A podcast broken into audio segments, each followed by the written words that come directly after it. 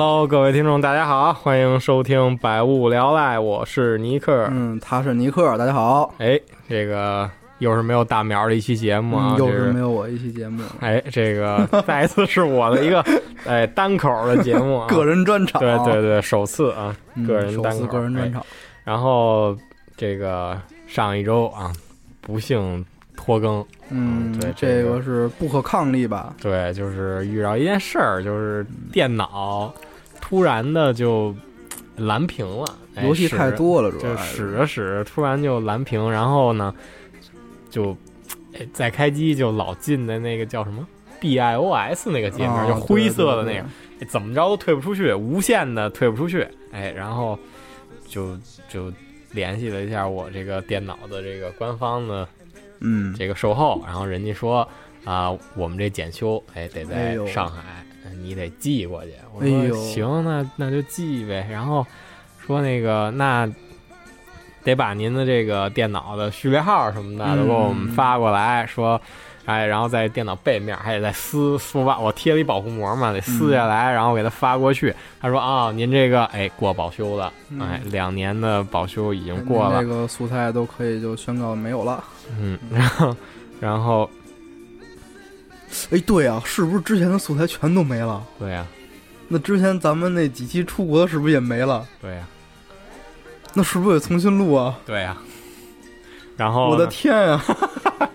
对，就都得重新录啊。然后，然后呢，由于过保修了，然后人家说那个您这儿送来检查，不管修不修，哎，您得先花一百二十块钱的检测费，然后呢，这个来回邮费，哎，你还得自己掏。哎，我说那就再说吧。嗯、对，然后人家说那那行，您有需要随时联系我们。我说啊，那我就跟大淼通知、通告一下这不幸的消息，嗯、对说我这当场哭晕在地，我这所有的素材啊都没了，哎，然后因为所有东西用的是电脑自带的录音软件啊，对，然后对它自动备份，默认存 C 盘，嗯、哎，然后就就上一个。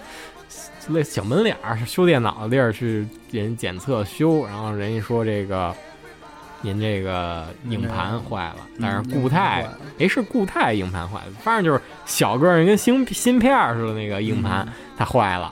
我说那就换吧，换了之后换那块就没了。哎，对，换这东西是不是没了？他说那肯定是没了。哎，我说那得多少钱呀？他说你这个硬盘得得就五百多块钱，哎。嗯，然后呢，把这个机器后盖拆开了，又说啊，然后一看电池也鼓包了，电池也坏了，哎，然后就是说那这总共多少钱？嗯，说这个得九百九百多块钱，你给九百吧。哎呦，我说能能便宜点吗？再便宜点不对？他说不行，我给你清个灰吧，免费清个灰，说清个灰，能给你多干点活，但是这个钱不能少。嗯，那那就是这么着吧，就这么着来吧。哎，然后我说那什么时候能领这个？哎，能取这电脑来呀？能录节目呢？对啊，然后就人家就说，哎，你第二天晚上来吧。哎呦，哎、还挺快，因为电池它是得用专用的电池嘛，它得等着配货。我说那配货是不是挺长时间？他说第二天就能到。哎，我说那还真是快，确实可能修电脑的这互相都有联系。对，哎、确实是都有存货。对，然后修好了呢，双方有联系。修好了之后呢，还有故事。哎，有什么故事呢？就是这修电脑的，他那儿都没有正版系统给你装。嗯，然后呢？就给我装了一盗版的哎 Win Win 十系统，然后就老激活不了啊。然后我就联系他，然后他说啊，你加我微信，我给你发一个那个软件，哎，哦就破解的软件嘛。然后我就我别扭，哎，你知道吗？就是是感觉就是特别扭。对，因为我一直就是一直是尊崇正版，这不能说一直尊崇正版，就是觉得这使一盗版的，你老觉得它升级或者以后陆陆续续它会有什么毛病，确实是，还是弄一个正版的，然后又买了一正版的盘，哎呦，装上，哎呀，这一一波三折，哎，嗯成功的素素材素材没了，就没了，错过了录音，然后 然后只能是哎这周就补上，重新哎加工啊对，得先跟紧急的加工，对对，所以得跟大家说一声。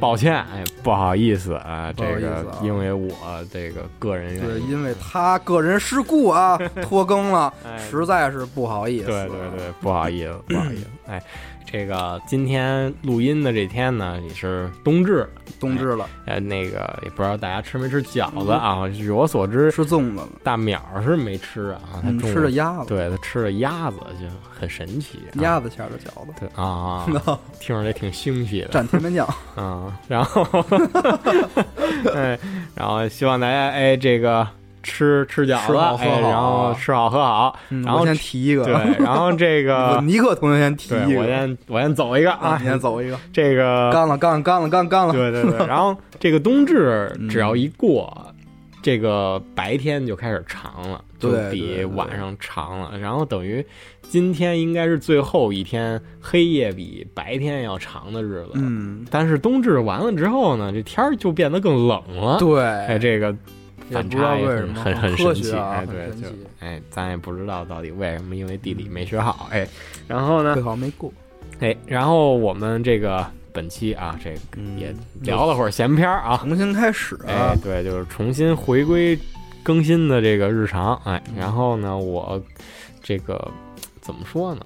就是大淼儿他跟我说啊，我跟你说，哎对跟你说什么了？这个吃饺子，呃不是啊，他这个就是在未来的那个某个日子啊，他会参加一场考试，嗯，对，哎，然后呢，决定命运的考试，对对对，然后我就想啊，这个考试，哎，这嗯大家从小都参加过不少，跟上回聊的不，一样，然后 然后这个。嗯还是有变化。对，然后主要的那些，比如说你学业上的考试，嗯咱就不说了，那个大家都经历过，没什么没什么没劲啊，对，没什么劲。哎，然毕后竟不是一般家庭的孩子嘛，啊然后呢，我就跟大友说，哎，那咱们聊一期关于这个兴趣班儿，就是你报过什么兴趣班儿？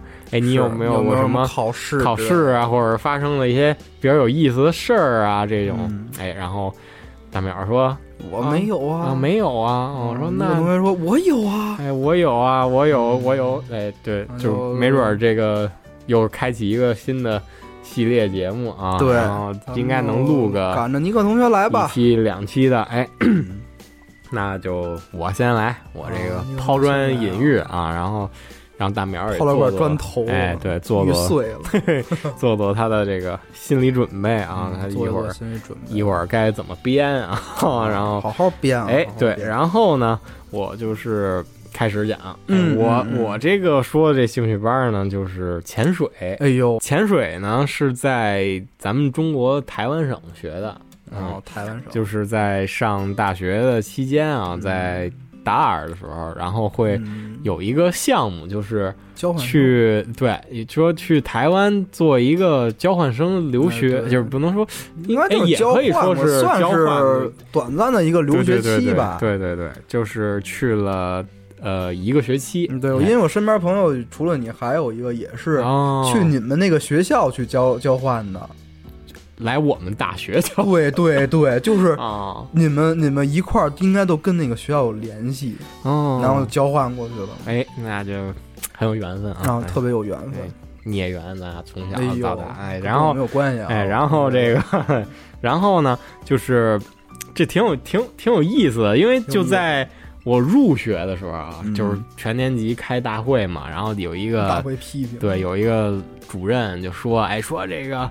应该是他是当了兵回来的，嗯哎，那嗯主人姓姓姓翟啊，然后然后他就说说，哎，这个这个学习好的啊，然后我们跟那个台湾那边啊会有这个学校之间的交流。哎，如果就是你的这个，哎，就基本意思就是当兵的吗？我听着像传销的哎，呀。基本就是你说你的这个学习好，哎，哦你的这个品学兼哎优什么玩意儿，你就可以去就是学申请这个只要不是一般家拿到这个都能进去，拿到这个机会，哎，然后呢，然后我就哎到了大二的，应该是因为第一年是在涿州上学，然后嗯第二，然后在第一年的下半学期的时候，我就是辅导员就说说有没有人想去，等于就是求了，对，就是等于没有人去，没有人去，哎，然后就开始问有没有人想去，我说那我说辅导员，我这个学习成绩我不好，能去吗？哎，没有、啊，阴阳一下，我我学习成绩还是可以的啊。然后，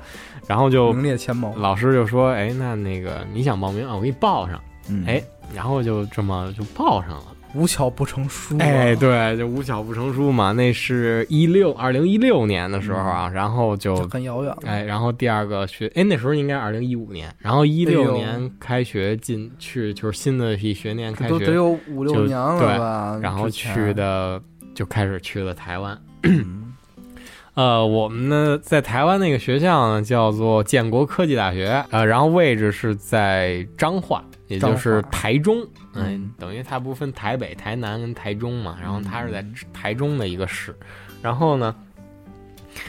嗯，日常咱们就不提了啊。嗯然后，嗯，以后呃，然后有一天，突然在就是大陆的学生的那个群里边，有一个人问说，嗯那个有没有人想学潜水？哎呦，哎，然后我因为我从小就对哎海非常的就海洋啊，非常感兴趣，哎，然后就是海王感兴趣，海洋啊，那那是你啊，那是哦哎，然后 立志要当一个海王。啊，那是那是大淼啊，那不是我啊，哎，我还是比较正面的啊，哎然后就是对，就是我从小特别 DC 的，没没看过，哎，然后从小就对这个海洋馆什么的就特别感兴趣，也有不少嗯关于这个海洋动物啊之类的书。到了台湾那边之后，我看我们学校里边本身就有潜水课，嗯，哎，但是潜水课是在游泳池里边上的。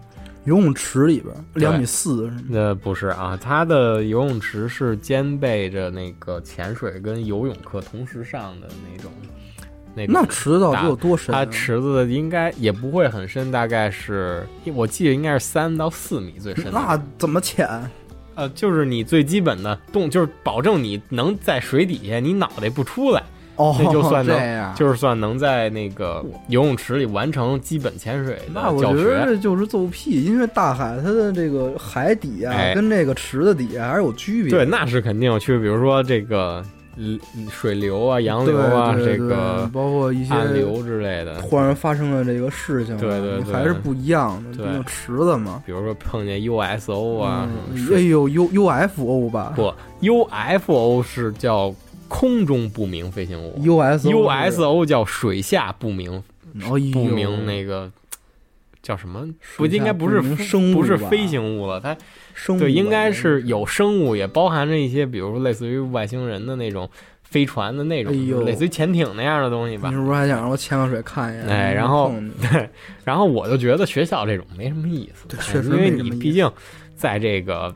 就是在这水水池子里嘛，哎，嗯它也没什么可看的，然后还是还是淡水，哦，对，然后呢，然后但是还不咸，哎，这这还得自己加盐没滋味啊，对啊，然后这呛着都不觉得不舒服。，对，然后我就 问那个，北京爱吃咸，我北京爱吃咸的。然后我就嗯问那个人，我说这个潜水是在哪儿学？嗯，是不是也跟学校似的，是在游泳池里边教？他说不是，哎，我这这个联系的这潜店呢，就是潜水店啊，哎这个潜店是在这个台南，哎，在、嗯，在垦丁那块儿。说我说那那是在海里边教吗？他说是啊，就是海里啊潜水嘛哎，对，我说那好啊，好啊，能在水就是海里边去潜水，我能看鱼，我能看珊瑚，哎，嗯我能触礁，看哎。老虎，哎，对啊，看狮子，哎，嗯然后，哎，然后我就，啊哎，我说那给我报个名。咱们这，节目越来越下三滥了，您知道吗？然后我就说那那给我报一名吧，哎，嗯然后说行，嗯，行，咱们正好，嗯，下个礼拜有一个应该是什么节日啊？嗯就是他会放一个五天还是一周的一个假期，哦哎，具体的我忘了具体是什么假了。然后那边过什么节日啊？那边整体来说跟咱们这边过的，就是大陆这边过的节日是一样的啊、嗯然后比较有区别，比如说中秋，我不知道南方怎么着啊，嗯没准他是秉承着南方那边的习俗，就是中秋的时候他会，就是咱们这儿不是吃元哎是吃吃什么来着？中秋的时候，他们那边对他们那边中秋是吃柚子，就是要互相互互相递柚子，对互相送柚子，然后吃烤肉，烤肉、对。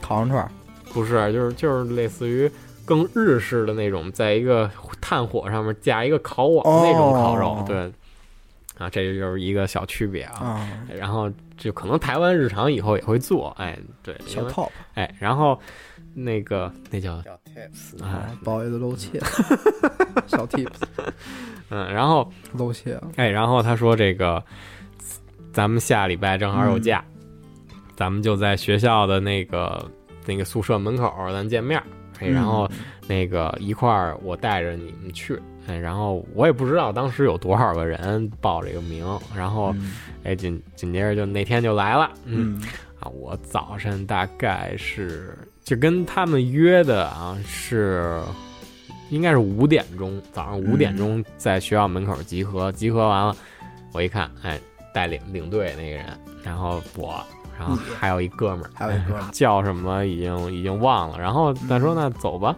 那就一路。一路去那个坐火车，然后嗯到了这个台南那块儿，应该是啊，在那个位置在嗯，高雄市再过一点，嗯，哦，远吗？远远，就是搁台湾来说算远的了啊。出趟远门了。对对对，说从北京到河北，啊，那倒没那么近啊，那哦，还没那么近，就不是，就是说没有北京到河北那么近。从北京到山东，嗯，应该坐坐火车坐了大概嗯五点啊，你就说五点出发，五点半到了彰化火车站的话，应该坐了两三个小时吧，八点两三个小时，那也就是河北了。对，就基本上就到那个终点儿八点来钟，我们在那个垦丁那儿下的车，嗯。嗯，，然后呢就找了一个那个七幺幺超市来吃点便便便饭便饭，然后。他就说：“哎，我给那个前店打完电话了，哎，嗯。然后一会儿会有人来接咱们过去，嗯，然后那就等吧，等大概嗯二十分钟，二十分二十嗯就二十多分钟那个样子吧，哎，然后嗯一会儿就来了一辆小卡车，小卡小卡车，哎什么样的小卡车？卡车哪有小卡车呢？就是那种，比如说你叫个货拉拉来的那种，那哦那样那的种小的小小卡车，然后说那个上车吧，说是那个、好像叫学潜水的，我说是，哎上车吧，哎，然后就上来拉，呃，又开了二十多分钟，嗯，哎，浏览了一下这个，略览了一下哎，这个垦丁的风光、风土人情，哎，嗯，然后最最有意思的一点是，你不是坐在车里边儿，哦，哎，我是跟那个哥们儿坐在斗里头，那个卡车的那个，哦，后备箱里。外边，对对对，外边儿兜着风走，哦，哎，然后嗯，一路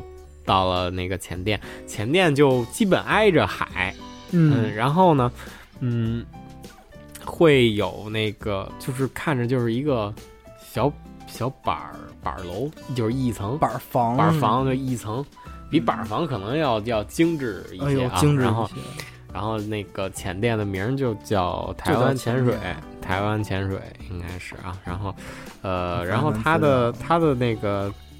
对，就叫台湾潜水啊！我嗯翻了翻，我现在为了做这期节目啊，我也把我的这个潜水当时的教材，还有我潜水日志都拿来了啊。嗯，对对，哎，然后你看这上面会盖着他的章嘛？哦还真是有这个章啊 DC 他们这还是有这个资质的。前店自己的章，然后嗯。然后呢，嗯，就交费嘛，缴费吧，对，要缴费，哎，然后大概花两千多，嗯。嗯，然后宿舍的钱是单算，然后包含你住宿的费用里边包含着你的这个吃，就是吃的吃的费用，哎，就是你的嗯饭钱，然后他宿舍有几种选择，一个是就类似于青年旅社，啊，就是上下床上下铺那个，对，就是那种一一屋里边好多床，哦。上下铺上下铺的。然后还有就是类似于那种酒店的标间儿，就双人床，嗯然后还有那种单人床的，哦就是说这一人大床大床房，对对，大床房。然后我选的就是那个大床，不不，我选的是青 青旅的那种模式，因为我想我说没准能认识点别的朋友之类的，嗯哎，然后嗯。然后那个就那个前那个人啊，就是一块儿跟我来学的那个人，嗯选了那个大床房，哎，他去他去那边住，然后人家得，嗯，应该得去送他去那个住的地方，应该离的也有一有一段距离，哎，然后嗯就交费，当时是十点多，哎，我跟嗯。我跟我妈啊就发一个消息说，哎，我到了，哎，我就是准备交钱了。嗯，是。我妈说那就交呗，哎，就学吧。然后，但是我妈其实是不太放心我学这个的，就是因为毕竟觉得你本来就在离离家那么远的地儿，嗯，然后你还是就是他们觉得这种，因为潜水也属于一种极限运动里边的，嗯哎，然后他们觉得这危险呀什么的。但是我爸是很支持我的，哎，该学就学学嘛，对对对然后他也知道我喜欢这个，因为原来在就塘沽天津塘沽那个海洋馆，嗯嗯，也让我在那儿让人带着潜潜水潜过，哎，嗯然后呢，走呃就交完钱，然后把那个你的东西就先放在前店里边儿，就给我们带到了他们放潜水设备的仓库里边儿，嗯，哎，然后就发衣服，哎，就发衣服。就拿拿一件衣服跟你比划比划，就给跟你那儿一比量，哎，说说差不多，就你就穿这个了，哎，你就穿那个，然后。然后给你发一个那个目镜，就是哦那个潜水潜水面罩嘛，基本上带一个管儿，呼吸管儿的那个，开始了是吗？然后就开始教你了，然后就直接就就就就开开始，了。当时是，嗯，应该是十一十一点多吧，然后就开始就已经开始下水去了是吗？就就开始就是不就还没到下水呢，但是就已经开始就教你这个设备组装、嗯检查气瓶密封性怎么样。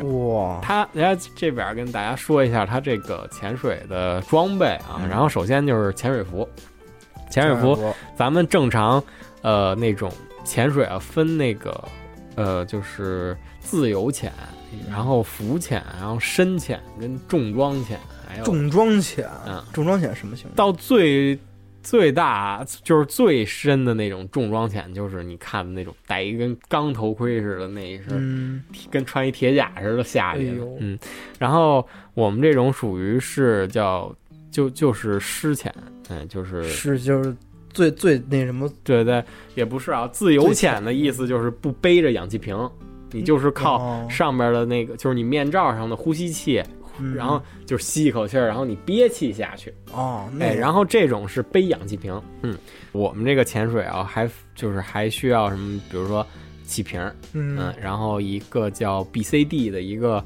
潜水背心儿，那个背心儿就是你可以理解为就是浮力背心儿吧，就跟救生衣似的，它能你通过连接这个氧气瓶啊，可以自由的调节它充气儿还是放气儿。嗯然后你还需要一块潜水手表，嗯，就是看你的这个深度，哦，哎，就是你下潜深度、你的时间，嗯。还有那个辨别东西南北，嗯。还有这个就是你，因为你潜到一定深度之后，你不能马上就像电影里边你歘一下你就浮上去，那种你会得那个减压病的。哦。嗯，就是你那种要治疗，你就得上高压氧舱里边去待着去治疗。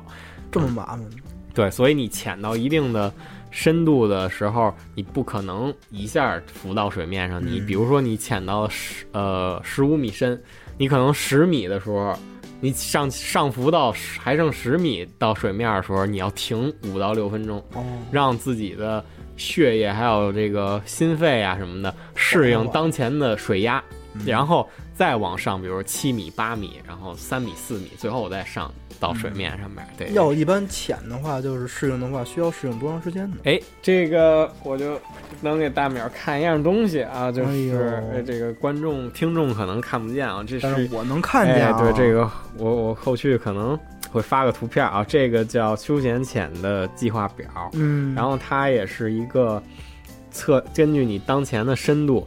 去测你叫停留时间，这是你在这张卡片是可以带到水下的，它是全防水的。这张就是跟那个什么似的，就是提醒类似。那我这儿也给大淼让他看了看啊，嗯这大淼对现在还研究呢，等于会神的对等于它上面就写了你下潜到多大的深度之后，你你需要上浮的时候停留多长时间。对，确实是它这上面确实是写着呢，而且它这上面有深度，然后还把每一节的深度归结成一个压力等级吧。对对，对，会有一个压力等级，嗯，然后就是最少你要停留它卡片上面的这个时长，等于当前深度的时长来适应，这个当前深度的水压。然后我的那个教练还跟我说啊，就是你潜水你不能太快的去吸氧，嗯然后因为你如果吸氧吸得太快了，你有可能因为它的气瓶里边啊，它一般不叫氧气瓶，它就叫气瓶，它是含有这个嗯氢气跟氧气，嗯就是一种混合气体。也就是说，如果让这个氢气快速地在你的身体里边流窜啊，它有可能会嗯。就是也出现一定的就是危险，就是有可能这氢气就停留在你，比如说到你就是窜，它会在你身体里窜，哦。哎，在满处窜，然后比如说窜到你胳膊上，那你基本就可以理解为你这胳膊用不了了。嗯，然后呢它要窜到你的脊椎上，那你就瘫了，对。哎，然后等于这堆都是，当然都是可以治疗，也是可以避免的一种啊，也不用大家也不用太的太去担心这个潜水的危险系数啊，嗯。就只要你是按照要求来的，你是肯定没有事儿的，哎。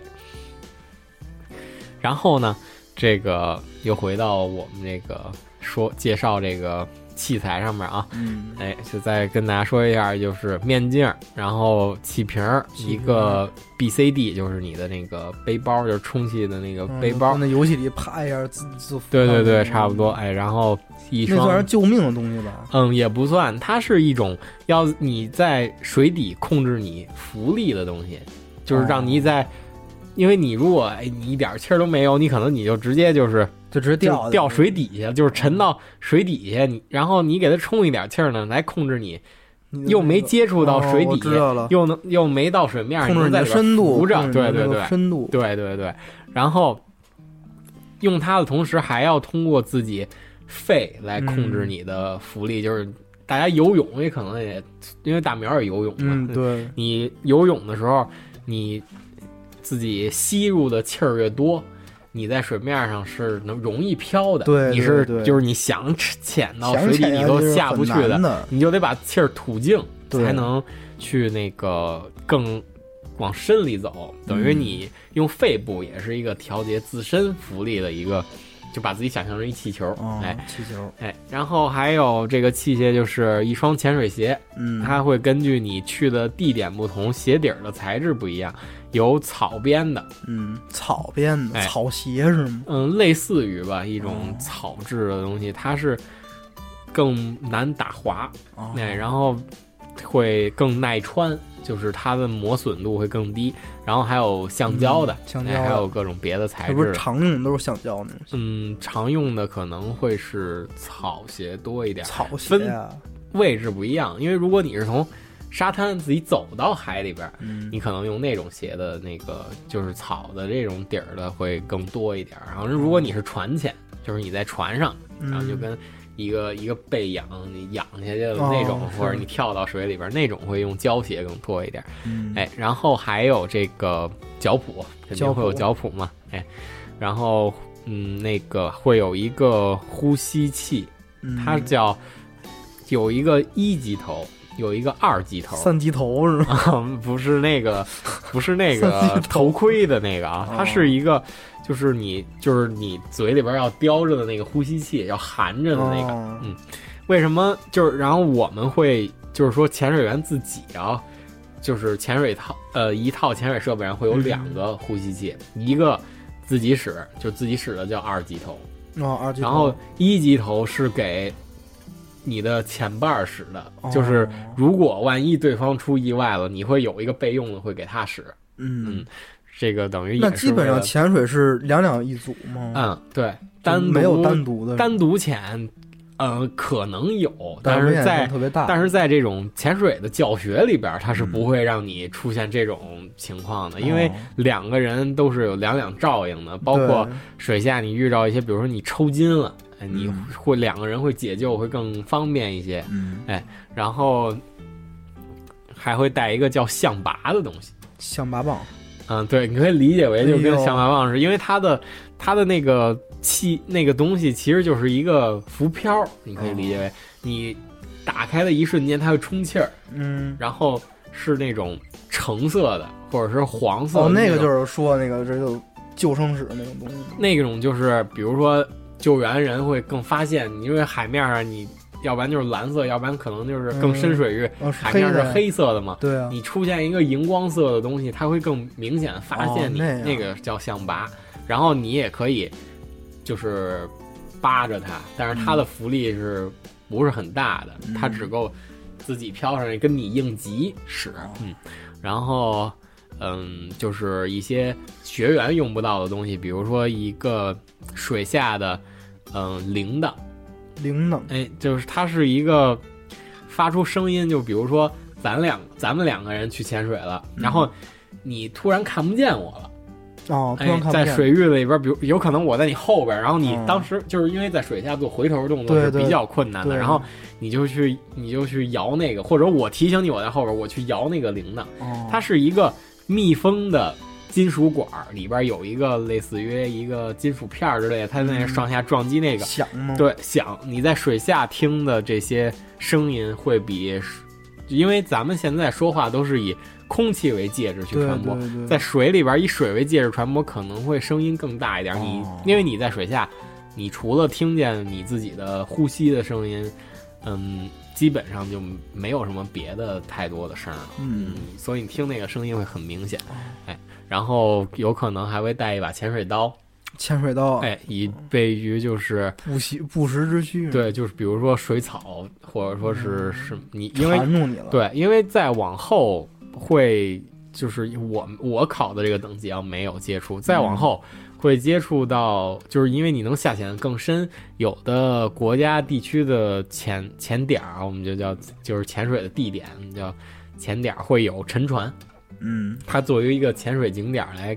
让你去游览，它有可能会有船绳儿什么的勾到你的话，你会用潜水刀会脱困，嗯，然后就是灯，灯，哎，然后潜水灯，对，潜水灯，嗯，然后基本上就是这些这些东西了对，然后呢，嗯，介绍完了，介绍完了，然后告诉你基本这些怎么连。嗯，然后我那时候还说啊，我说啊，这这就基本就教你一下，然后然后就该休息休息了，是吧？该然后休息了，累了，，哎，从北京到河北吗？对对啊，但是结果不是这样的，我就直接就 结果就是说，行，拿着你们这些装备啊，就就上车吧，上刚才那辆车。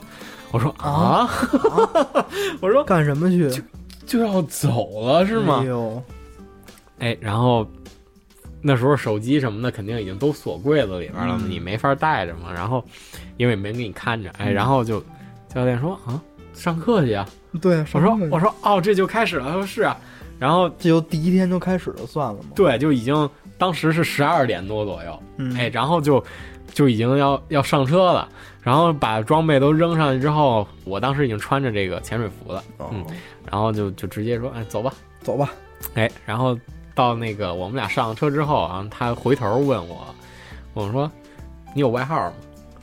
哎，我说我叫尼克我说 那时候还没有这个外号，我说我我还不叫尼克，哎，对我说我还还没我没有外号。嗯人说，然后他问我旁边那人嗯，说：“那你呢？”我我叫大狗，哎呦大狗。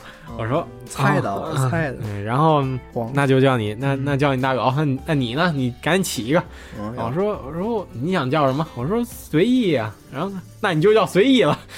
我说啊，行哦行行，随意行，那你你就随意啊，随意跟大狗你们两个就是前伴儿了。啊，等于就是我们两个在未来的这个学习中啊，就是一个互相扶持，哎，对，互相帮助互助互利的那么互，哎，对。哎，那如果说你当时要是一个人的话，他嗯怎么给你上的？一个人的话，他你跟你的教练就是前伴儿。哦哎这样，然后我们这个课还算比较好的一点就是，我们两个都有一个教练，就是说单独的教练，哦一对一的去教学。然后我们两个还是前伴儿，哦哎，那还不错，对，就挺好的嗯。然后这样还没跟大家介绍我考的这个是什么啊？我我学的这个潜水吗？啊，就是潜水，它分不同的协会，还有还有哎协会，对，有潜水协会。然后我考的这个呢，就是 PADI，也就是 PADI 这个潜水协会，这应该是现在嗯，全世界上面啊，公认最最好的一个协会吧，哦应该可以这么理解，就是水肺潜水啊。水费潜水。对，然后呢，我考的是它的最基础的，就是开放水域潜水员，叫 OW，就是 Open Water Diver 的这个潜水证。然后再往上还有很多啊，就是你可以通过你不断的去考试，最终考成潜水教练，甚至潜水长。哦，潜水长都干什么活呢？嗯，基本上最终啊，应该就考到教练，还可以再往上。那就意思你等级越高，你能去的地儿越多，嗯，对，哎，你能会的技巧越多。是啊因为潜水其实还分，就是除了我刚才跟大家介绍的这个，就是你比如说咱说最普通的带带呼吸瓶的跟不带气瓶的，嗯然后这个穿着那种就是那种特别沉重的潜水装备的那种潜水以外，还有比如说，嗯，那个侧挂潜水，侧挂，哎，然后是那个高氧潜水，嗯，还有那种类似于就是干衣、湿衣、这种，就是这个衣服的类型。但是哦我们这种也接触不到干衣，因为干衣都是往非常冷的地方、非常深的地方。他的意思就是说，你穿上这潜水服，你脱下来了，下潜完了脱下来，你里边衣服还是干的。嗯，哎，它是干衣那么一个标准。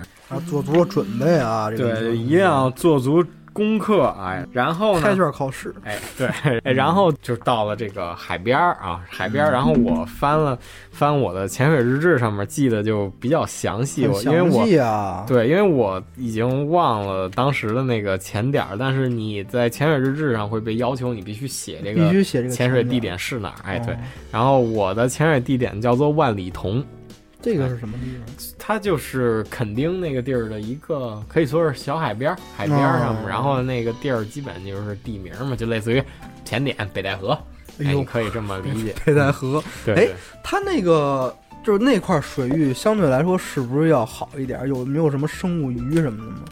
相当干净。首先，哦嗯，有鱼吗？有那种小的海水鱼会有啊，嗯，但是没照咱们看们看那种海洋纪录片儿似的，能看见小丑鱼、嗯尼莫啊，或者是对，哎，没到那种深度，哎，然后上面介绍的是，哎，呃，二零一六年的十二月十七号，嗯，哎，然后潜水编号是一，哎，然后，然后呢，哎，真的哎，这个啊对啊，这哎这不一天了吗？哎呦快这么一看也冬至这真是快回回溯回去了啊快，冬至了嗯这就但是当时还是穿短袖呢，哦，在台湾那块儿，哎，然后能见度你现在也可以穿，没有问题。啊，是是是是，嗯。能见度八到九米，这些都是你需要写上去的。嗯。然后到了那块地方之后，先背着气瓶，背着你所有所有的东西走到海边然后拿着你的脚蹼，然后他会告诉你说这个脚蹼你该怎么穿。就是如果你在沙滩上坐着把脚蹼穿上之后，一个是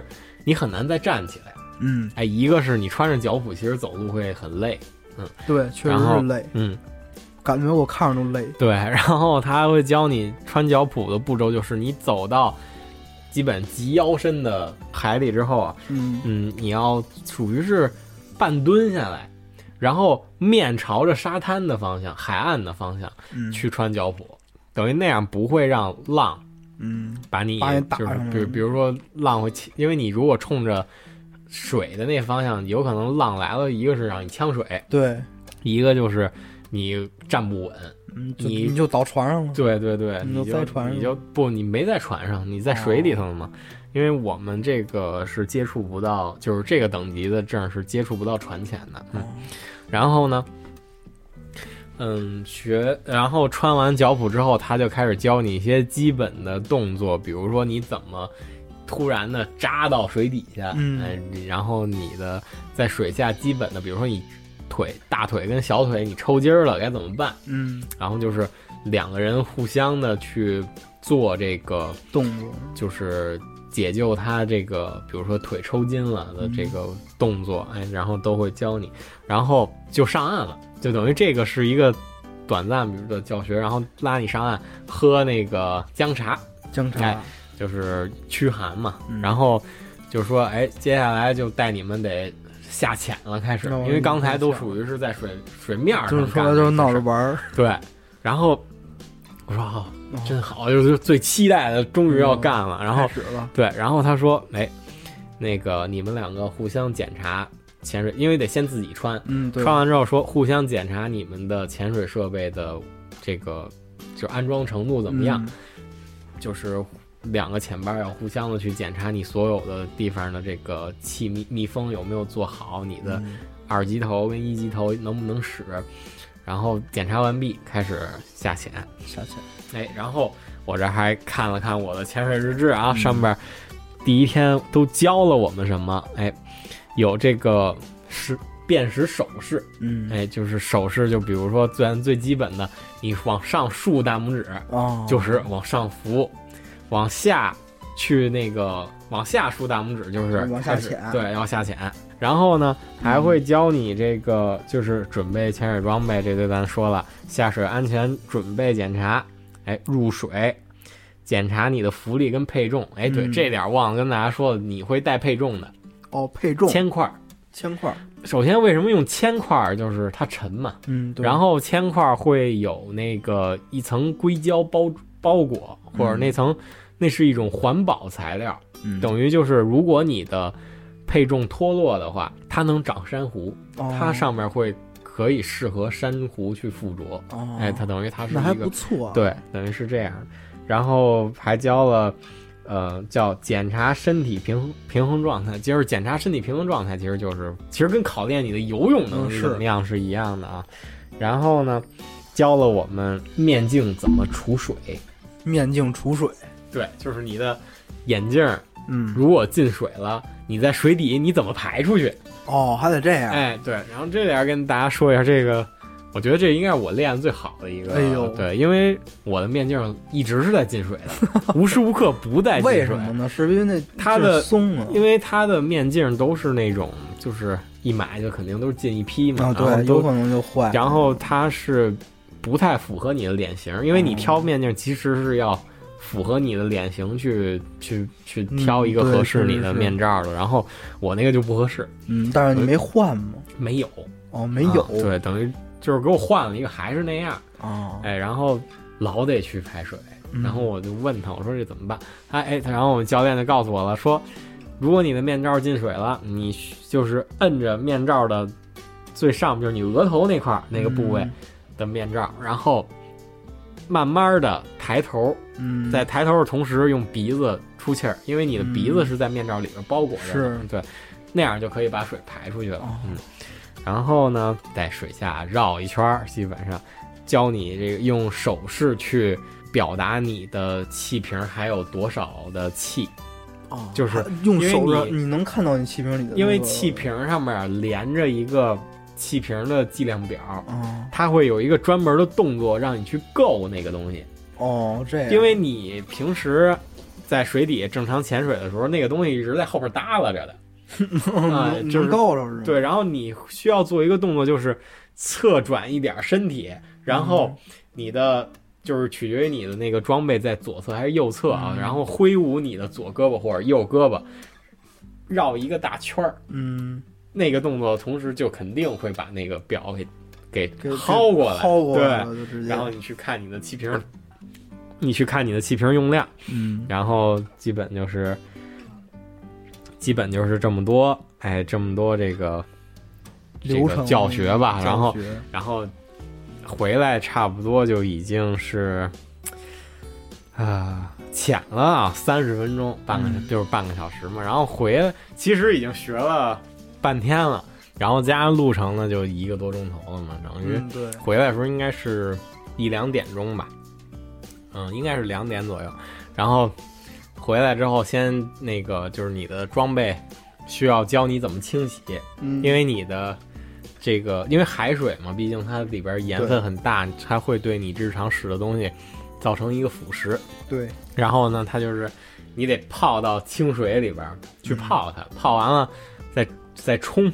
这太麻烦了，嗯，其实是这样的啊，但是没有办法，嗯，然后冲完之后，就是人就可以去洗澡了，哦，把潜水服还了，哎，自己去洗澡，洗完澡换上一身干净衣服，这一天的学习基本就是结束了。会，吃饭的。吗？哎，然后我那时候终于把这个手机拿出来嗯。啊，哎然后看我有四二三十条未接电话啊都是我妈打的，因为我来不及，哎，对，因为我来不及跟她说这个。我不知道一会儿就要去那个上课了，哦。就是去下水了，然后来不及跟她说，我妈就以为我丢了或者出什么事儿了呢。她应该已经就差给我当时在台湾的那个辅导员打电话了，，对，然后这个一天的流程基本就是这么着，哎，然后接下来呢，学习了一共是四天。三天，哎，三天三天，嗯，三天的学习，我我们这个班儿好像学的比他规定的这个课程要快啊，嗯然后到三天之后就要考试了，因为每天学习的东西啊，其实都差不多，等于就目的就是为了让你积累这个经验，你的嗯每天都去下潜，然后积累这个经验，然后，哎，然后就到第三天考试了嘛。第三天考试的时候呢，哎，就是讲了这么长时间，哎，终于咱们到要考试的这步骤了啊。终于正题了，哎，等于考试的那天呢，做的基本跟我第一天刚才给大家讲的动作都差不多。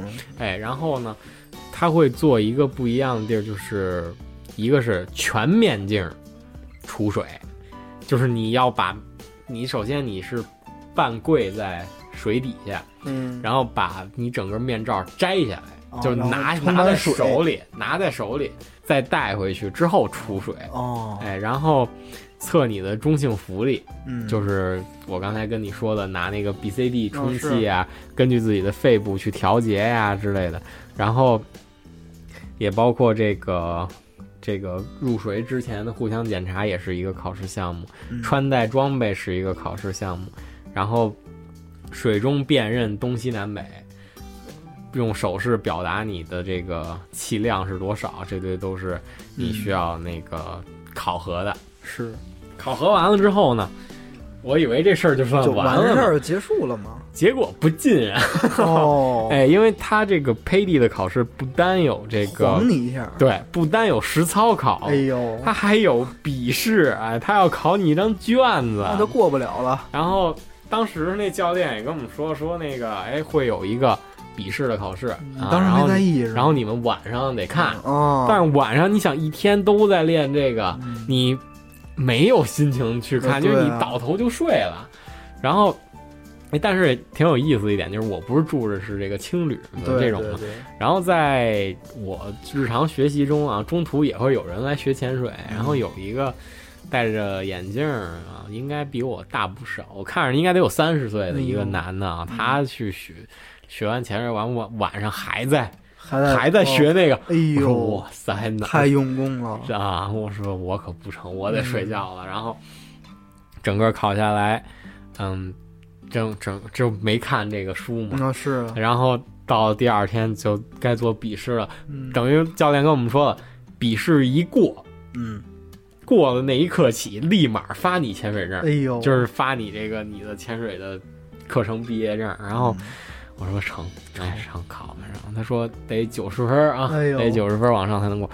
我我觉得我冷汗都要下来了，哎你知道吗？就做那个题你觉得这天就白来了，啊，我说这不干了吗？这实操过了，笔试过不了，因为实操我觉得没多难。对哎我听着也是有点难度，但是不是，就是但凡我觉得会游泳的，应该对这种就是不是特别排斥了，应该。哎，这点其实给咱大家得说一下啊，其实就是你会不会游泳，嗯，不妨碍于你学不学潜水。啊，对，等于或者说你是去别的地儿，人家带着你去潜，那个是无关紧要。嗯就是说，如果你可以不会游泳，你可以不会游泳，但是你你也可以学潜水。对对，对，嗯，然后然后就考嘛，嗯，考然后考了嘛，然后然后就不哎不会，不会啊，哎，我就跟大狗两个人就商量，我说我、哎我说我去这怎么办？然然后后怎么办？然后大狗就有办法了，大狗把刚才你翻那本教材啊，垫在了考试卷子下边，哦。哎，然后就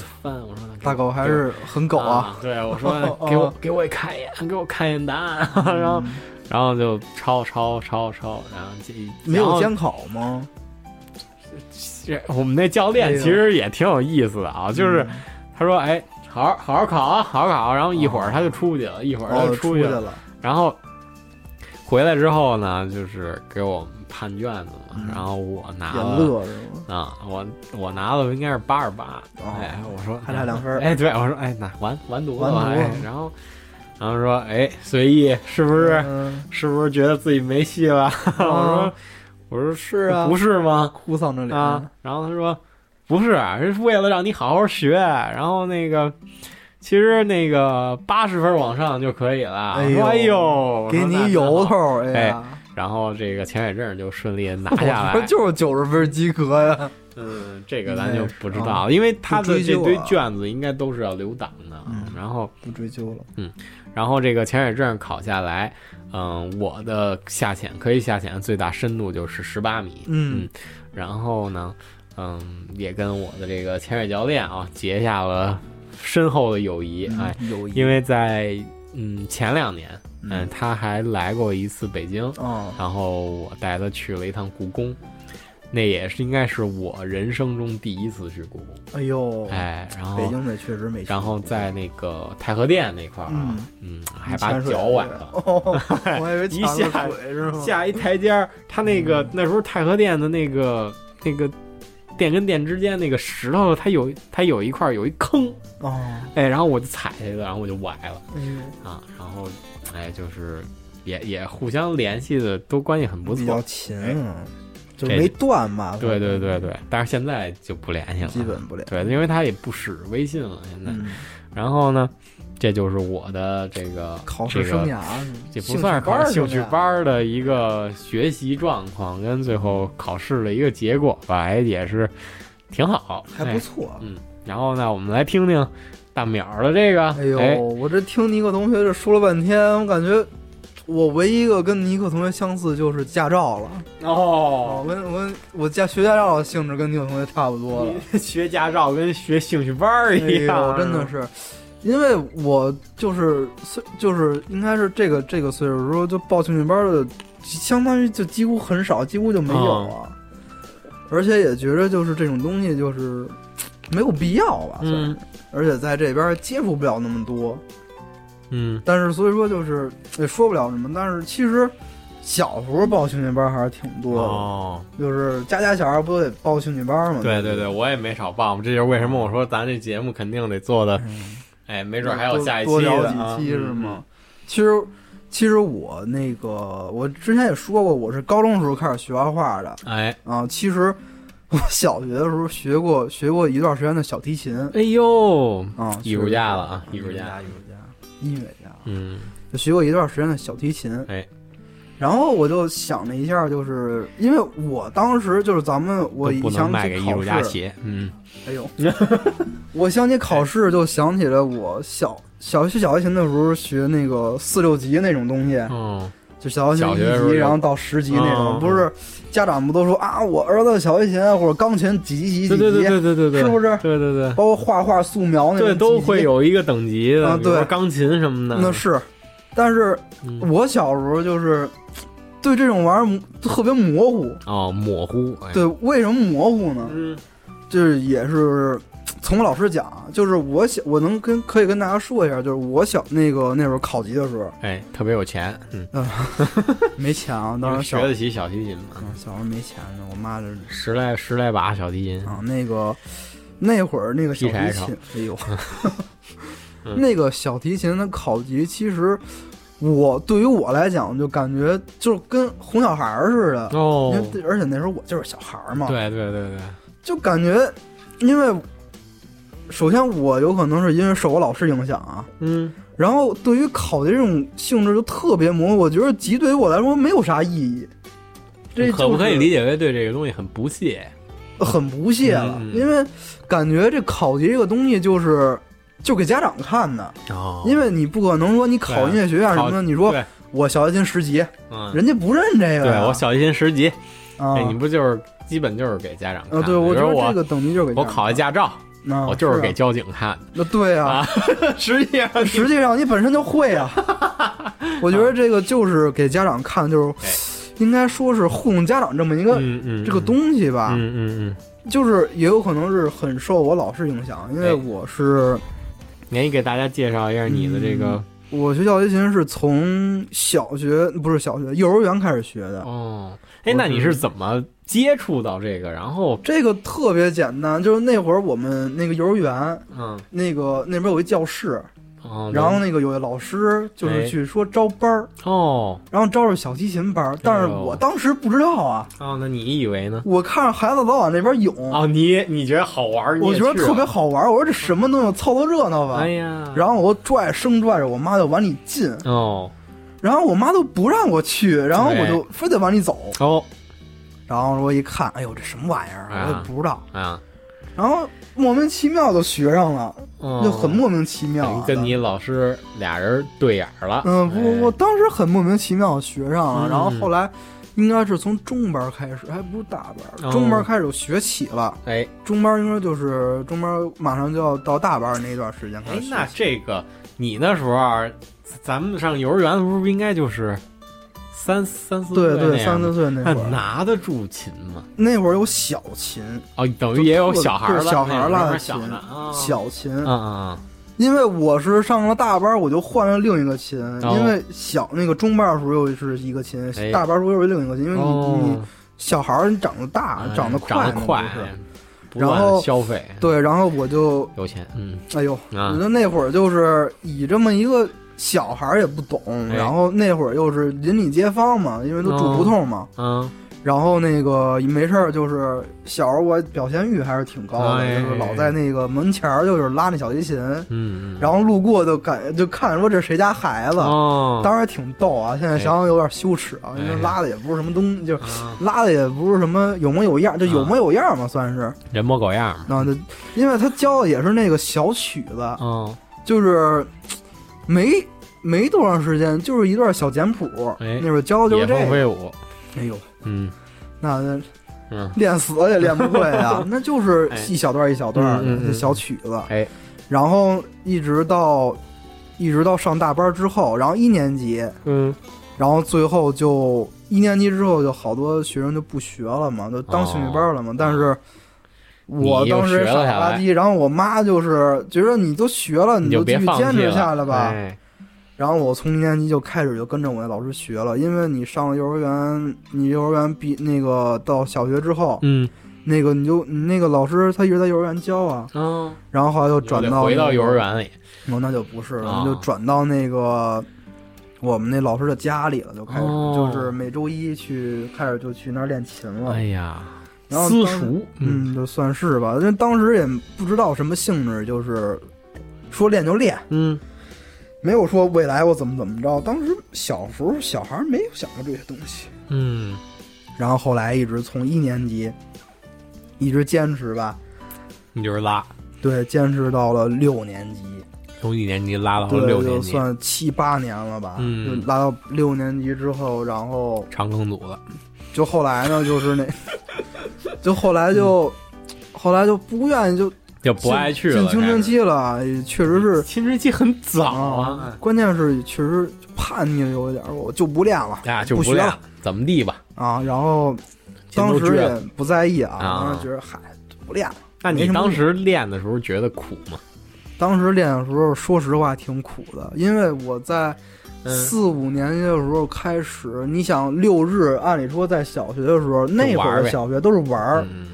但是那会儿我小学的时候，我记着我发小每回从就是他周六完了之后，周日过来找我玩儿来，嗯。就跟我们家待一天嗯玩一天，嗯，然后我还跟那儿练琴，他跟那儿玩游戏机。哎呦，我一练，我记着最清楚就是六日，我从一年级开始到四年级的时候，我我每周日要练两个小时，哎，就应该是六日都要练两个小时。嗯。嗯，然后每天从周一到周五是练一个小时，哦，等于二，等于七天都不断，对，七天是不能断的。周一是上课嘛，嗯嗯嗯。然后周二到周五是一个小时，嗯。有可能要是要是老师就是说你这练的不好，然后有可能加到一个半，哦，然后你到六日的时候要每六日的时候是每天是两个小时，哎。那会儿是休息的时间呀、对呀对呀对呀，再到后来到真的是到五六年级的时候，每天要练三个小时乃至嗯。四个小时的时候，你就扛不住了，啊。就感觉别人都在玩儿，然后我在练琴。啊，因为我小对太苦了，然后小时候那个那会儿就是小小区里边的孩子都一块玩儿嘛，哦，然后我每天是放完学之后吃完饭哎，要练一个小时琴，练到七点半到嗯。八点的时候，然后有可能才放我出去玩去，放、哦他们都在那个，八点，对他们都在那个我我们家住一楼嘛，就在这儿，嗯，然后他们家他们那帮孩子就在那个那屋那个门那个窗户底下那个护栏底下那儿就叫我。哦，说出来玩了，出来玩了。大苗，啊！然后我当时了还在，哎呦，我当时还在练琴，哎就是刺挠那个心呀。嗯，对，肯定的，我能哎呦理解你太这个想刺挠了。法，哎哎，然后又是那个那会儿，因为也是我妈看的严嘛，嗯。小学的时候，我不练琴的时候还拿那个马鞭子抽我，啊啊啊，就是那个特别考究那个马鞭子。那个节目也没了。哎呦，那个节目也说没拿一鞭子，那拿一那鞭子，后来爷爷得重录，嗯，拿那鞭子抽我，对，然后就这个鞭子是一个扣儿啊，啊，这鞭子是一个扣儿，就 拿鞭子抽我嘛。哎。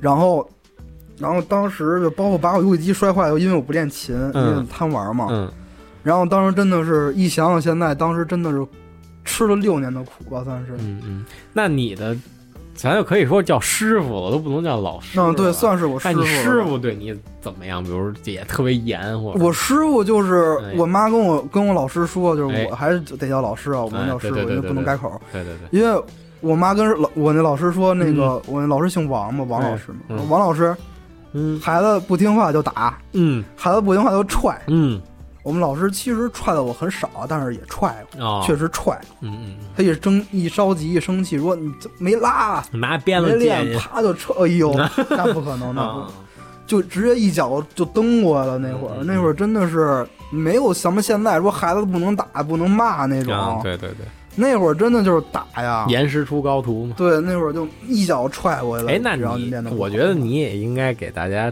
说一下这个小提琴的构造，嗯，小提琴它都能用到什么东西？嗯，，对，嗯，它小提琴本身是一个乐器的一种啊，西洋乐器嘛。对对对。对，然后它本身是有四根弦的，哎。它四根弦咪拉瑞发哦，是四根弦，哎，然后在这个弦上的基础，嗯然后再去摁，然后它会发出不同的那对哆来咪个发嗦，对啊不同的那个应该应该是就不同的音符吧，咱们现在说，因为我也不能说等于四条四条弦，四根线，四根分线四阶，哎，然后掌握了四个，就是分别能弹出不同音调的对，哆总共应来咪发，该是哎每根弦按理说能弹出十六个音呢。哦，然后他，你一开始你得先，就是他一开始会老师会给你绑那个胶带，给手上绑不是给那个琴上绑哦，绑个胶带，因为它四个指头是要摁到那个弦上的。对，得摁到那个对，然后它摁到那个弦上之后，然后到最后一个小拇指摁到那个弦上是最最高那个，就是它当前接的最高音。哦，然后那一接要记住，嗯，然后再往上一接的话，然后就接着从食指再往上走，嗯。然后那个食指再摁到小拇指那个接上，哦。然后再往下过，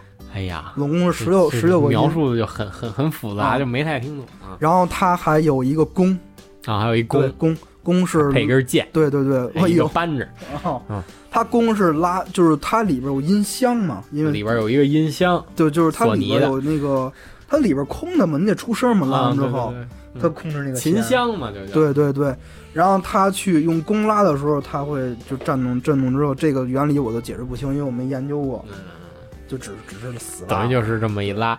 然后我听说在等于还得用松香，对对，松香是是因为它本身那个弓是应该是毛，应该算是合成那种，哎，然后它本身要是滑的话，它是拉不出来声，是呲的。啊，等于是让增加摩擦。对对对，它得把那松香磨在那弓上之后，嗯您可以看到，就是如果说专业拉小提琴的，它那个松香，哎按理说是它中间中间一块儿嗯就一块松香啊，嗯，它中间是一个弓的形状，哦往下凹的。啊，因为就是那么一蹭是吗？对，它一直蹭一直蹭，哎它就会有一个那个形状，就往下凹嘛。那这松香它是但是不是会有淡淡那种香味儿？它松香，我当时闻见那那股味儿，我形容不出来，有点像是不是有点糊呀？不，有点像松花蛋那个味儿，是石灰哦石灰粉那种味儿，我感觉。现在想想，应该有可能是石灰粉那股味儿。嗯嗯嗯然后它是往那上拉，就是往那上磨的，嗯嗯，蹭完之后，然后再再再上工。哎我们所谓的就是架好琴，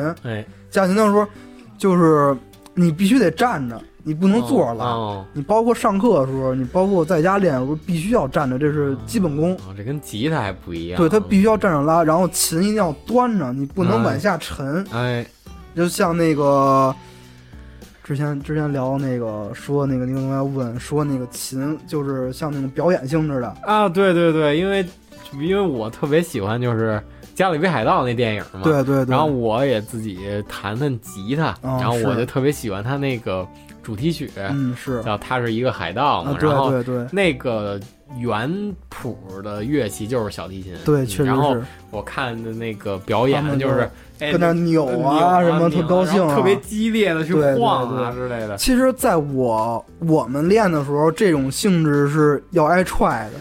哦，对，我们一定要是不让你表演那么多东西。对，因为你你是练琴，你不是表演，哎，对对对对，而且表演也没有说是说你要去这么着，因为哎。你在乐团的时候，你们您去看那个乐团上，嗯，他拉小提琴当然是坐着啊，哎。只有那个去单独演奏那个是站着去拉的，哎，没有坐着的，嗯嗯全是站着的。嗯，然后底下配的那个配乐的小提琴、嗯，那一对嗯。是坐着去拉的。哦，然后，但是他们你看也没有说耸着那个琴头，哦，对，肯定都是立起来，必须要立起来那样，哎那是必须的，哎。你是从小就要练这个东西的，嗯嗯然后再去端弓，然后那个胳膊还不能就不能耷拉着，嗯，哦，一定要一定要掰好了这样。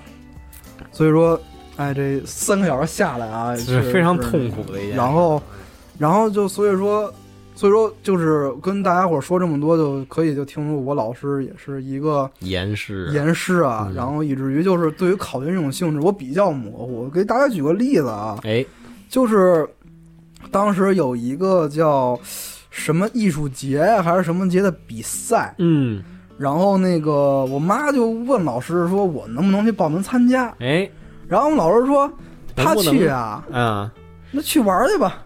那意思是老师就当一个玩儿啊，，对，说你去玩儿去吧，嗯去那儿见见世面玩一玩。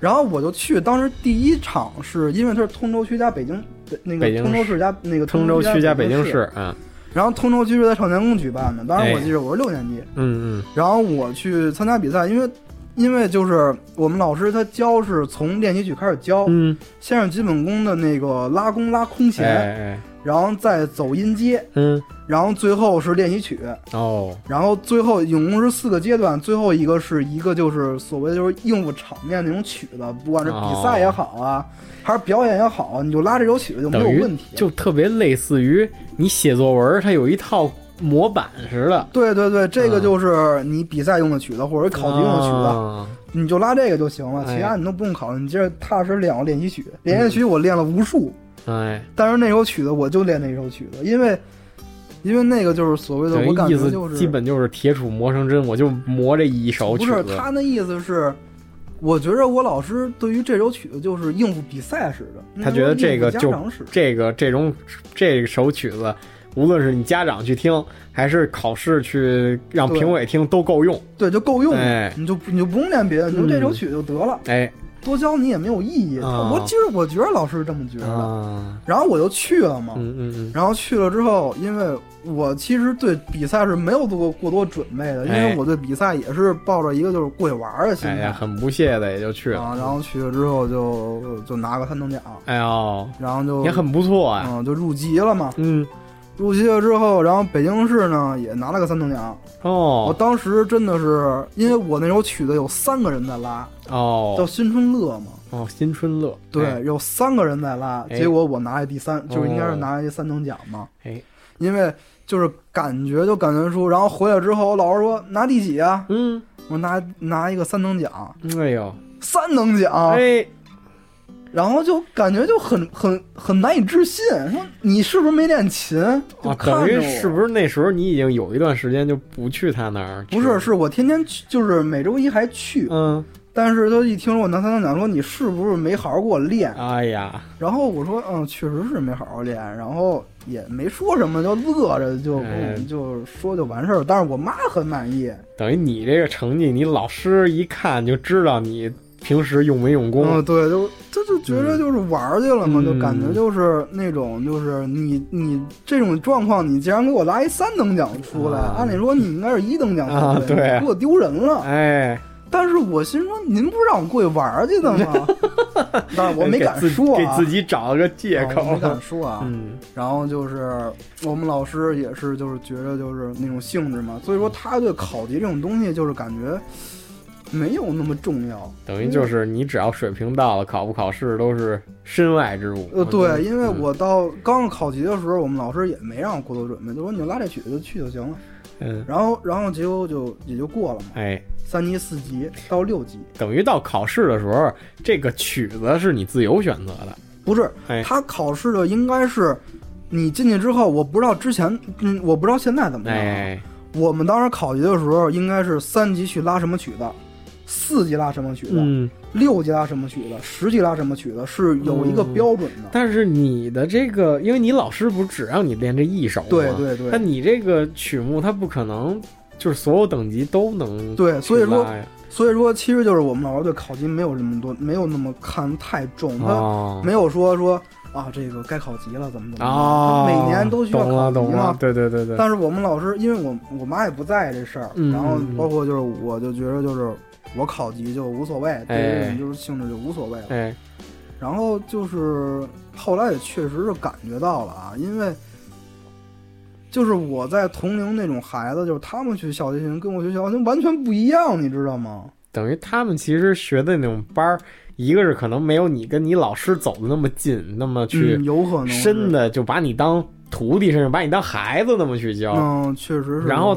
他们那种可能更偏向于兴趣班儿，就是就是给家长看，说孩子多长时间就能拉成一首歌之类的那样的对，因为我当时就是后来我做过一段时间兼职嘛，然后哎我那个单位他是有资质去举办一个围棋的那个考级比赛，考级测试的，嗯，对，然后那个等级测试，其实我看见他看也是跟就是逗孩子似的哎那种，这就得说一下，其实不是这样的啊。围棋的考试嗯，是真正的意义上的需要去考级的，因为是考级，你像，因为我学过围棋嘛，嗯。然后他他的这个考试，它是分从先是级，嗯，对，十五级、十级、五级、二级、一级，然后就是初段，啊，就初段，初段，然后就是咱们平时比如说考就是业余的，嗯，初段到九段，啊然后是专业一段到九段，等于咱们比如说原来看体育节目，它有的时候会播这个围棋比赛，啊，对，或者象棋比赛，你看围棋基本都是九段，谁谁谁哦。九段，谁谁谁，等于它是它这个是跟小提琴比起来啊，它的等级上是更有有行业标准的，对对对，嗯，然后就是要绕回到小提琴来说，其实就是对于我来说，哎。我对考级的那个比较模糊，嗯因为我就考过一个，哎，我考过一个三级，是，然后再往下就没考了。嗯，然后后来也是，嗯，就后来就放弃这个小提琴了嘛。等就是你说自己叛逆，然后对，懒得去天天那么枯燥因为我嗯。我能想到，如果说再往后再去学的话，哎。每天就不是四个小时的问题了，哦。有可能就是六日没有时间，就天天在练琴了。嗯，一辈子就就，其实那没准儿，你要是一直坚持到现在都在拉的话，你可能又走上一个不同的路嗯，线，有可能，有可能就不会在这儿录节目了，哦因为到后期啊。我从国外回来那哎。一年，我去专门看了一下我老师，因为哦，因为我本身也是后来又想起来说再嗯捡起来嘛，因为现在这个琴也在这儿。对对对，我能看见那啊，然后嗯又想再捡起来，然后哎就去看我们老师，想起我老师来了。嗯我们老师家还没有搬，哎然后我还去看了我们老师。哦，然后我们老师那个一开始就是他他的媳妇儿啊姓赵，我就管他叫赵老师，哦管财务的。然后那赵老师一看，哟，你是谁呀、我说您不认识我了吗？我是大淼啊，然后他说我是百无聊赖。的 百无聊赖那我听过哦，你就是大淼啊，哦，就是他他认他认出我就没认出我，哦感觉就眼熟。哎呦，我说我就太怪了，你这孩哎呦子，，我说我叫哦我叫大淼，哎。呦，我想起来了，你小子你小子你小子来了啊！嗯，然后说快去吧，你王老师在里边教琴呢。哎，我说教琴我不进去了，没事去去去吧。去去，然后那孩子家长就跟边上看愣了，哦，然后我就我就我就去了，我就敲门，哎，然后王老师说让那孩子开门去了，然后小哦姑娘就开门，一小姑娘也没看没多大，估计一二年级吧，哎，人家看。谁呀？哦，我说大。淼是吗？哎呀嗯，给我签个名哎呦，我说我是大淼，他说哎，说好，然后都尼克王老师就哦。哎呦尼克呢，老师就乐了，进来进来进来坐会儿来。嗯，然后那个那教琴那个，哎。然后那个那孩子就就听我们老师，就是我王老师讲我那事儿，哦，然后包括赵老师就跟那家长说，这孩子哎跟我们家哎，练了吃八年，我们家，喝我们家，练了八年跑了，哎，你现在跟孩子后不后悔？嗯，我说嗯，确实后悔，哎呀，后悔啊，晚了、嗯。啊，就那意思，就是起到了一个反面教材哎真的是反面教材啊。然后问我最近近况嘛，嗯嗯嗯，然后然后我也问做了个播客。嗯，老师怎么样啊？哎。那都播客早了，都得两年前了吧？哦，我基本上后来就是每年看一次，今年还没看，因为今年疫情嘛。哎，然后真的是就是想起来也是分外的啊，分外感慨。哎，对，包括后来我妈又，我又带着我妈，我们俩又去了一趟。嗯当然，我妈还跟赵老师关系又特别好，因为哎赵老师之前跟我妈关系就感觉就是特别熟络。因为老师教你，那家长在那儿等着，也就跟对对对那个赵老师就是聊呗，嗯，然后呢，也是就是一直聊嘛，然后说这个、也是替我感到很惋惜啊。对王老师说肯，定的，你小子，你要跟我坚持到最后，你至你至少能考中央音乐学院了，哎呀。因为他儿子，因为我感觉虽然说没有他对我没有对他儿子那么狠，但是嗯。他儿子我管叫虎头，虎头，他他那时候的外号叫虎头。哎，呀，因为那个他琴弦有点像老虎那个形状，最后那音箱支的那个支的那弦儿，那有点像虎头的形状，嗯，那叫虎头。哎，然后那个哥哥，我想哥哥吧，嗯，嗯他也是每就是每天被我王老师踹的，哦，那肯定，天天那踹就得比你踹你要那什么啊对，天天打呀。嗯，然后就是去那个天天练琴，然后哎就是感觉我那个哥哥都要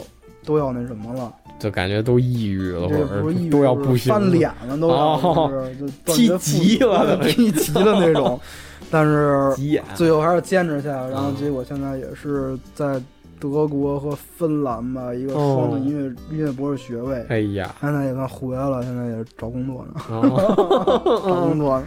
嗯，然后就是，哎呦，很感慨啊，就是说你也找不着工作，是吧？不是啊，嗯，哎，实话说的啊，不是啊，嗯，就是感觉就是，就是说很可惜啊，嗯但是没有办法，嗯因为你毕竟自己选择这条道嘛，哎，对，你就得自咽咽己走下去咽着走下去吧。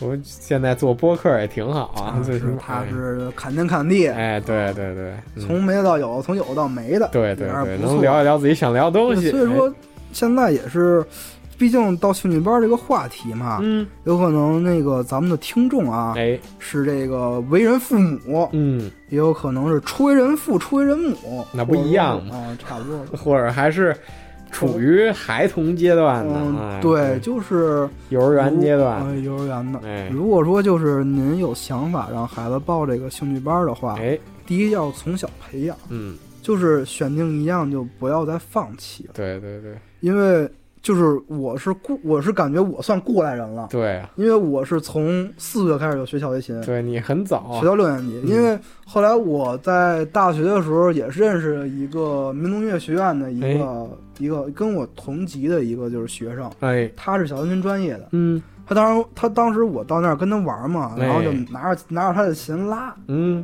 然后他说：“哎呦，你是你学过是吧？”我说：“这，确实学过。你从几岁学的呀？”嗯，我看就感觉你你有你有你你有这个什么，你有这个就功夫吧，算是。哎，我说我是从四岁开始学的。哦，他说你练你你那你学了多少年啊？嗯，我说我学了学到六年级。哎，然后他他也感到很惋惜啊，当时就骂你，当时就说，你知道我我三年级学的，我就恨我我小时候没学，哎你你从那儿开始学，学到后期你不学了，嗯，就是他也感到很惋惜啊、感觉你、就是感觉他想早点学，后悔没学，而你是有那个先天条件了，你放弃了。哎，对对对，确实是啊，嗯。所以说也是挺有的，因为确实有好处啊，嗯。就是我对音乐这个东西特别敏感，哦，就是也算是熏陶吧，哎，就影响吧，哎，因为包括看戏剧和芭蕾这种。哦，这种这个我是看得下去的哎，高雅了。嗯然后包括那个您去看听那个流行音乐，包括那个其他音乐，京剧，我是呃京剧算了，京剧嗯是不通的啊。然后豫剧、哎呦，评剧啊，我是能我是能就是能感出那个调子的，哎就是因为它每个每个流行歌流行歌曲嗯，是有有一个单独一个调，它只是一个调去重复。哎，然后包括周杰伦啊，哦包括雷子，哦，周杰伦还是很厉害的，因为我学音乐就也算是学学过几年音乐，嗯，我能感受到周杰伦的调子是很，他算是古典音乐的一个变种。哦，对他为什么好多曲子那么朗朗上口啊？哎，其实也是从古典古典的曲子去扒下来，然后去做一个自己的去创再创作。哦，但是像雷子这种，就是现在的网络网络歌手啊，嗯，他们的调子很少，基基本就是一个调吃遍天下了。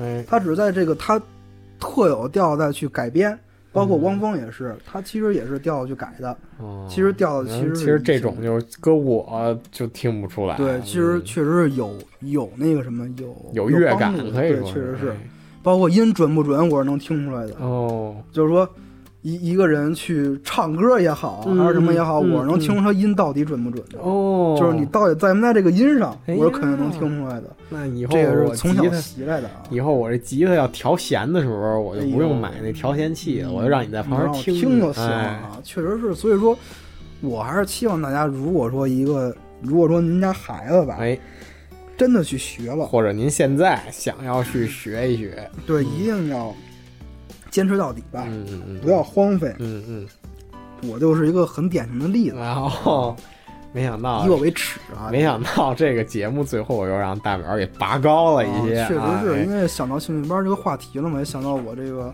嗯错误的一个一个决定，啊哎呀算是很错误的，啊，其实也很遗憾啊很。遗憾。希望大家不过我觉得你现在还有这个功底啊，就啊是作为一个爱好来说，自己拉一拉也挺好。你回头你回头，比如说你今年你你拉了，哎，哦然后你回你老师那儿说，哎，老师，我给您呃稍微露一手，您踹我几脚，哎，踹我几脚，哎您踹我几脚，哎对，我踹一小时。老师肯定也很欣慰。老师也说说，，就是我确实想踹你几脚。我觉得嗯老师又看你重新又会拉，他也应该会很欣慰这件事儿，嗯因为确实听你刚才说也对你这个很惋惜嘛。嗯，对，确实是因为我们老师对我就真的是家养家徒了。对对对对，然后就是坚持吧，哎，嗯然后啊，我们本期啊给大家，我觉得结尾啊，不如就放大淼说的他弹的这首练习曲，这首曲子，我觉着歌上不是很好。哎，为什么呢？新中国，因为新中国是春节时候拉的，哦，要我们要做，把它放在春节档期的时候我觉得 其实我更希望去，要不然放《梁祝》吧，哦，梁祝是也可以，平就是平生现在啊，嗯，你很喜欢也，是最喜欢的一首曲子，哎。是咱们中国的一个上海的一个女小提琴家去创哎。普遍谱曲啊，哎，也好是上海音乐学院吧，好，然后去创造一个小提琴的曲子叫《梁祝》啊，有可嗯能大家听过，有可能大家没听过。哒哒哒哒哒哒，对对对就这个吉他也会弹这首歌，这个也是非常经典啊。对，就是相当经典的一首歌。行，那我们就在这首《梁祝》里边结束本期的节目，嗯跟大家说拜拜。再见。